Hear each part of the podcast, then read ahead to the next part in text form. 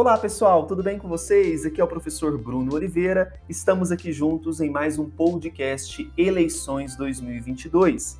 E o tema do nosso podcast de hoje é sobre o analfabetismo como impedimento de elegibilidade. O analfabetismo é uma condição de inelegibilidade constitucional. O artigo 14, parágrafo 4 da Constituição prevê que serão inelegíveis os inalistáveis e os analfabetos. Mas precisamos entender como a jurisprudência, como a legislação entende esse analfabetismo.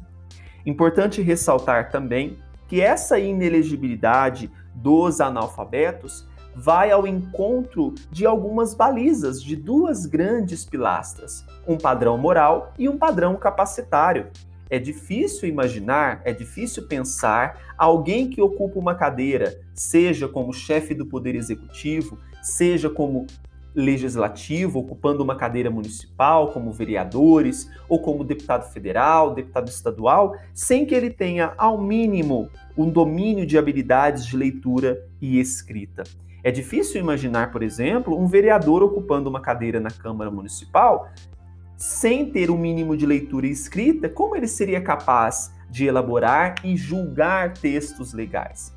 Este impedimento é extremamente louvável, porque, como afirma Flávio Cheim Jorge, Ludigero Liberato e Marcelo Abelha, é extremamente louvável porque não se poderia admitir que aquele que não tem domínio de um sistema escrito de linguagem possa ser o representante do povo, ou que possa ter segurança para tomar decisões referentes à governança da coisa pública. Agora precisamos responder o seguinte questionamento: como que é o analfabetismo imaginado pelo constituinte? Para o constituinte, o analfabetismo é aquele que impede a completa compreensão dos textos. O estabelecimento de balizas norteadoras para a averiguação dessa condição de alfabetizado não é suficiente para impedir o surgimento de dúvidas acerca da condição de um indivíduo especificamente. Nesse caso, se tiver dúvidas sobre a questão da alfabetização do candidato, seja porque o documento que ele demonstrou no registro de candidatura é precário, seja pra, pela ausência de uma declaração de próprio punho, assinada na presença de servidor, o juiz eleitoral pode designar a realização de um teste de alfabetização. Esse teste de alfabetização, ele será importante porque o objetivo dele é tão simples que soa muitas vezes de forma desproporcional. Por outro lado, quando a gente fala de um teste de alfabetização, a gente tem que imaginar que a justiça eleitoral ela não possui um corpo de servidores que consiga atender a todas essas demandas. Outro ponto importante é que o teste ele não pode chegar ao nível de possuir caráter vexatório, caracterizado então pelo desnecessário constrangimento ao pretenso candidato. Do mesmo modo, não é recente o posicionamento da jurisprudência reconhecendo a possibilidade de dano ao cidadão que foi indevidamente podado pela Justiça Eleitoral do seu direito à elegibilidade.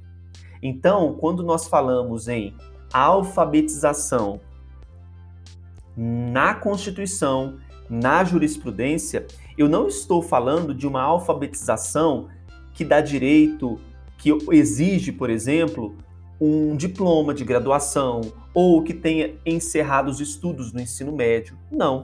Eu preciso que aquele que for preencher aquele cargo público, aquele cargo de prefeito, de presidente, de governador, de vereador, ele tenha a capacidade mínima de leitura e escrita, porque ele estará ali com textos, com leis, com normas, executando obras, executando serviços, criando planos de governo, propostas a serem colocadas.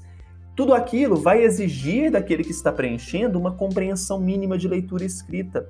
É inadmissível pensar que alguém que está ocupando não consiga, ao menos, ler e escrever.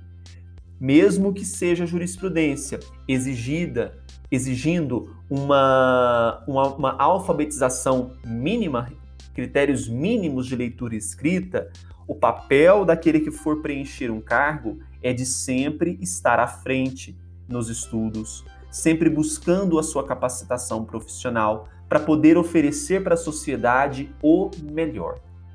Nós merecemos o melhor. Então, de um lado, nós temos uma exigência mínima, mas do outro, nós temos uma exigência máxima. Até porque a sociedade ela não pode se contentar com pouco.